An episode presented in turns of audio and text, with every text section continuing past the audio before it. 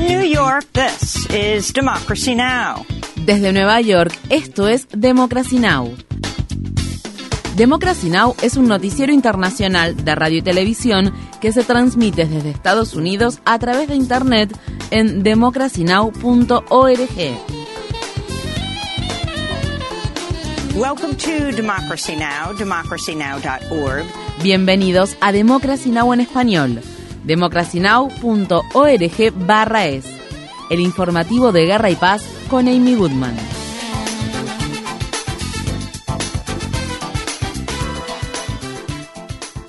El equilibrio de poder en el Congreso de Estados Unidos aún sigue siendo incierto luego de que los candidatos demócratas superaran las expectativas en gran parte del país en las elecciones de mitad de mandato del martes. Dado que se siguen contando las papeletas en muchas contiendas clave, aún no está definido qué partido controlará el Senado y la Cámara de Representantes. En una de las contiendas por los escaños del Senado de Estados Unidos que generó mayor expectación, el candidato demócrata de Pensilvania, John Federman, declaró la victoria sobre su rival respaldado por Trump, el doctor Mehmet Oz, y ocupará el escaño que actualmente ocupa el republicano Pat Toomey. La victoria electoral de Federman se produce seis meses después de haber sufrido un derrame cerebral justo antes de las elecciones primarias del Partido Demócrata. Federman habló ante sus partidarios en la madrugada del miércoles.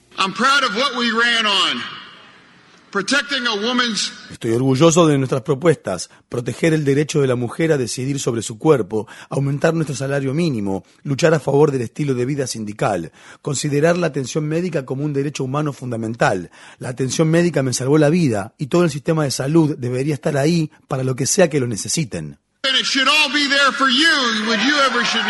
El control del Senado de Estados Unidos ahora depende de cuatro estados, Wisconsin, Georgia, Arizona y Nevada. En Georgia parece cada vez más probable que el senador demócrata Raphael Warnock y el republicano Herschel Walker se volverán a enfrentar en unas elecciones de segunda vuelta. Con el 95% de los votos escrutados, Warnock lidera con el 49,4% de los votos, apenas unas décimas por debajo del 50% que se necesita en Georgia para ganar las elecciones. Por su parte, Walker tiene el 48,5% de los votos. Warnock habló ante sus partidarios en la madrugada del miércoles. Bueno, buenas noches, Georgia. O tal vez debería decir buenos días. Aquí es donde estamos. Nosotros no estamos seguros de si este viaje termina esta noche o si nos queda un poco de trabajo por hacer, pero esto es lo que sabemos. Sabemos que cuando terminen de contar los votos de las elecciones de hoy, vamos a haber recibido más votos que mi oponente. Lo sabemos.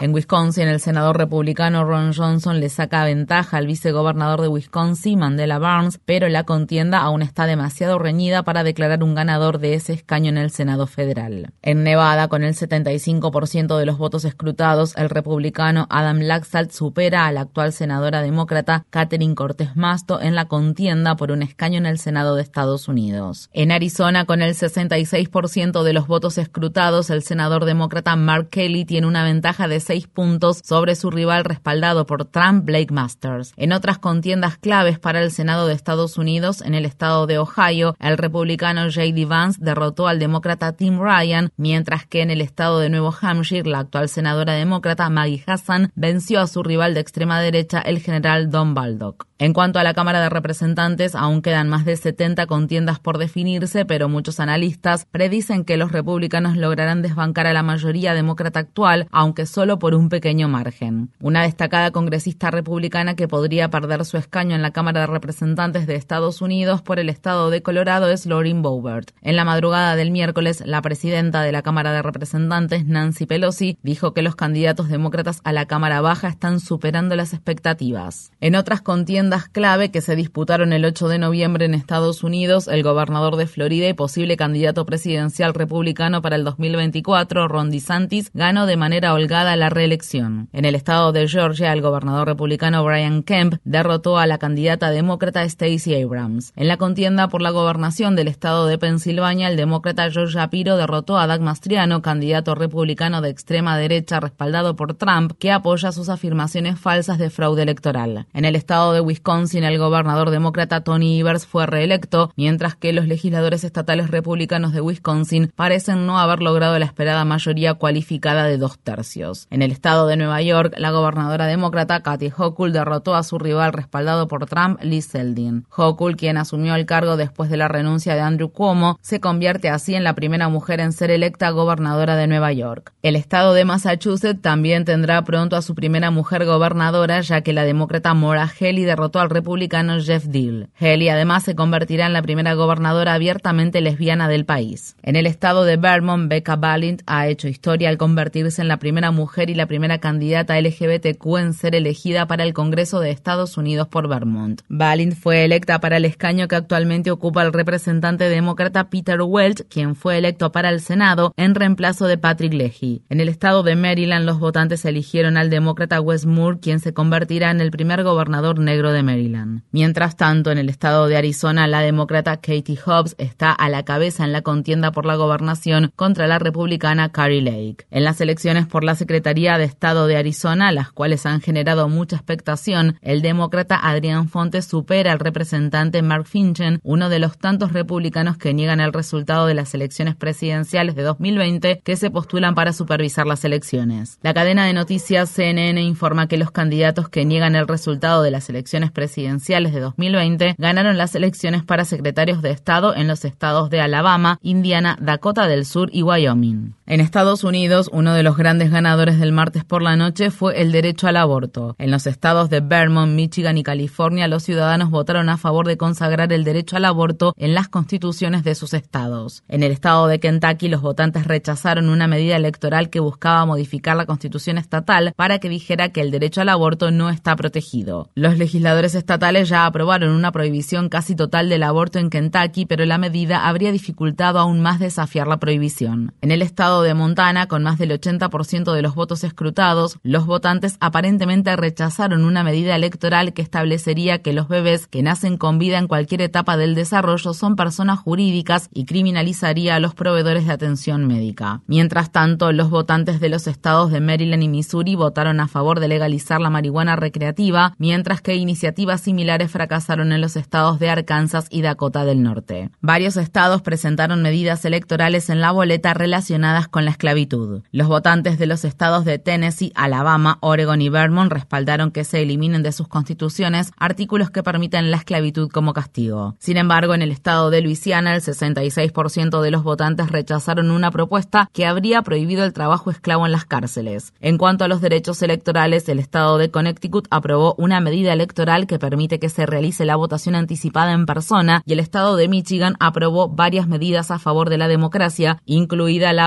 de centros de votación destinados a la votación anticipada y de urnas para la entrega de papeletas de voto por correo. Pero los derechos electorales sufrieron un duro golpe ya que los habitantes del estado de Nebraska apoyaron por abrumadora mayoría el requisito de una identificación con foto para votar y los votantes del estado de Ohio optaron por no permitir que los residentes que no cuentan con la ciudadanía estadounidense emitan su voto en las elecciones locales. Portland, la ciudad más grande del estado de Maine, y Evanston, una ciudad del estado de Illinois, han respaldado medidas electorales destinadas a utilizar la votación por orden de preferencia en las elecciones de la ciudad. En el estado de Nevada aún no se ha declarado ganadora una medida electoral destinada a permitir que se celebren elecciones primarias abiertas y que se implemente la votación por orden de preferencia, aunque los votos a favor de la propuesta cuentan con una ventaja del 3%. En noticias laborales, Washington DC aprobó la iniciativa 82 que elimina gradualmente el salario mínimo basado en propinas y propone aumentar el salario mínimo de los trabajadores de servicios que reciben propinas de 5,35 a 16,10 dólares por hora para 2027. En la conferencia de las Naciones Unidas sobre el cambio climático que se está celebrando en la ciudad egipcia de Sharm el Sheikh, varios países europeos, incluidos Irlanda y Dinamarca, hicieron modestos compromisos para financiar las pérdidas y daños que los países más pobres están teniendo que afrontar debido al desastre climático. La presidenta de la Comisión Europea, Ursula von der Leyen, respaldó la medida de incluir pérdidas y daños como parte de los esfuerzos globales para combatir la crisis del cambio climático. El silencio de Estados Unidos al respecto fue notable. Harshade Singh, de la Red de Acción por el Clima, dijo, Estados Unidos ha actuado de mala fe durante décadas en relación a las pérdidas y daños, pero los retrasos y el engaño tienen consecuencias en la vida real. Estados Unidos debe dejar de ser obstructivo para empezar a ser constructivo. Un nuevo informe respaldado por la ONU dice que los países del sur global necesitan al menos 2 billones de dólares al año para combatir la la crisis del cambio climático y que la mitad de ese monto debería provenir de países ricos, inversores y bancos multilaterales de desarrollo. Mientras tanto, algunos países insulares que se encuentran entre los más vulnerables a la crisis del cambio climático han propuesto un impuesto sobre las ganancias extraordinarias a las compañías petroleras. La primera ministra de Barbados, Mia Motley, pidió que se imponga un impuesto del 10% a las empresas petroleras. Motley habló en la conferencia de las Naciones Unidas sobre el cambio climático COP27 el martes.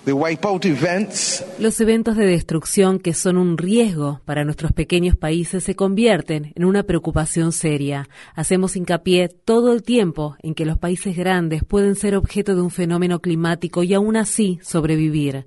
Los países pequeños no tienen ese lujo. Para muchos de nosotros, el riesgo de un fenómeno climático que traiga la destrucción completa de nuestros países es simplemente demasiado alto para poder asumirlo. A medida que continúan las reuniones oficiales y los discursos en la Conferencia de las Naciones Unidas sobre el Cambio Climático, denominada COP27, aumenta la presión para que el gobierno egipcio libere al preso político y activista de derechos humanos, Ala Abdel Fattah, quien sigue en huelga de hambre y agua. El martes, el alto comisionado de las Naciones Unidas para los Derechos Humanos advirtió que su vida corría un gran peligro. El canciller alemán Olaf Scholz también abordó el tema el martes. Es muy deprimente ver cómo está en peligro una vida humana.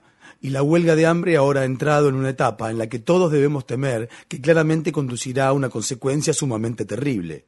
Es por eso que yo, y sé que también muchos otros jefes de Estado y de Gobierno, hemos planteado este tema de manera específica. Hay que tomar una decisión, hay que posibilitar una liberación para que el hombre que está haciendo huelga de hambre no muera. dazu kommt, dass der Hungerstreik nur verstärkt.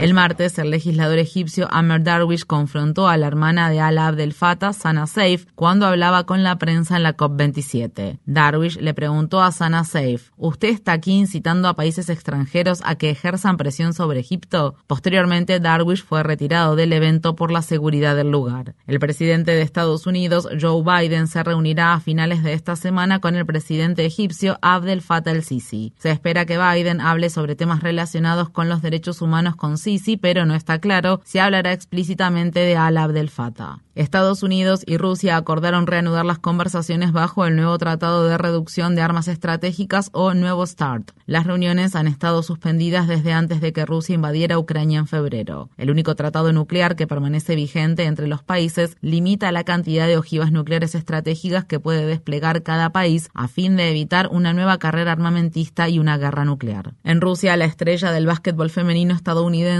Britney Griner está siendo trasladada a una colonia penitenciaria. El proceso podría demorar hasta dos semanas y sus abogados dicen que no saben exactamente a dónde la llevarán. Greiner fue sentenciada a nueve años de prisión por ingresar una pequeña cantidad de aceite de cannabis a Rusia. En Siria, un nuevo informe de la organización Médicos Sin Fronteras denuncia las terribles condiciones a las que se enfrentan los niños y niñas refugiados en el campamento superpoblado de Al-Hol, al que describe como una enorme prisión al aire libre y un campo de exterminio. Al-Hol se encuentra en el noreste del país, cerca de la frontera con Irak y alberga a unas 60.000 personas, en su mayoría mujeres y menores, muchos de los cuales tienen menos de 12 años de edad. Los refugiados de Al-Hol dicen que la violencia entre los grupos armados y las fuerzas de seguridad se ha intensificado y denuncian detenciones arbitrarias, robos, extorsiones y negligencia médica desenfrenada. El informe dice que algunos menores murieron por retrasos prolongados en el acceso a la atención médica urgente. Según se informa, los niños pequeños que se encuentran en el campamento son separados a la fuerza de sus madres una vez que cumplen alrededor de 11 años y nunca más se los vuelve a ver. Meta, la empresa matriz de Facebook, Instagram y WhatsApp, anunció el despido de más de 11.000 trabajadores con el fin de reducir su plantilla en un 13%. El director ejecutivo Mark Zuckerberg anunció los despidos masivos en la mañana del miércoles, culpando la disminución de los ingresos por publicidad y de las ganancias. Es el golpe más reciente que sufren los trabajadores del área de la tecnología después de que el nuevo propietario multimillonario de Twitter, Elon Musk, despidiera a casi 4.000 empleados la semana pasada. En Estados Unidos, el estado de Florida se prepara para la tormenta tropical Nicole, que se espera que en la noche del miércoles o en la madrugada del jueves toque tierra al norte de la ciudad de West Palm Beach como un huracán de categoría 1 con lluvias torrenciales y vientos dañinos. Muchos residentes todavía se están recuperando de la destrucción que dejó el huracán Ian en octubre. En México, funcionarios de la Oficina Anticorrupción del Estado de Morelos están investigando al fiscal general de dicho estado, a quien acusan de encubrir el femicidio de Ariadna López de 27 años, cuyo cuerpo fue hallado sin vida al costado de una carretera la semana pasada. Las autoridades de Morelos afirmaron que López había muerto por intoxicación alcohólica. Sin embargo, durante una conferencia de prensa que se celebró el lunes, la alcaldesa de la Ciudad de México, Claudia Sheinbaum, presentó los resultados de una segunda autopsia que halló que López en realidad había muerto por traumatismo múltiple. Sheinbaum también reprodujo imágenes de seguridad que muestran a un hombre en el estacionamiento de un edificio de apartamentos llevando un cadáver que Sheinbaum alegó que era el cuerpo sin vida de Ariadna López. Solo en 2021 hubo más de mil feminicidios reportados en México. Estas fueron las palabras expresadas por la activista Karina Vara. Trabajen y den resultados reales, sustantivos, que como dicen no queremos declaraciones ni comunicados, exigimos justicia y dignidad. El Estado es feminicida por sus actos revictimizantes, con sus omisiones que construyen el camino de la impunidad, de la cual gozan nuestros agresores y feminicidas. La comunidad es cómplice, los hombres nos quitan la vida. Infórmate bien. Visita nuestra página web democracynow.org/es. Síguenos por las redes sociales de Facebook, Twitter, YouTube y SoundCloud por Democracy Now! es.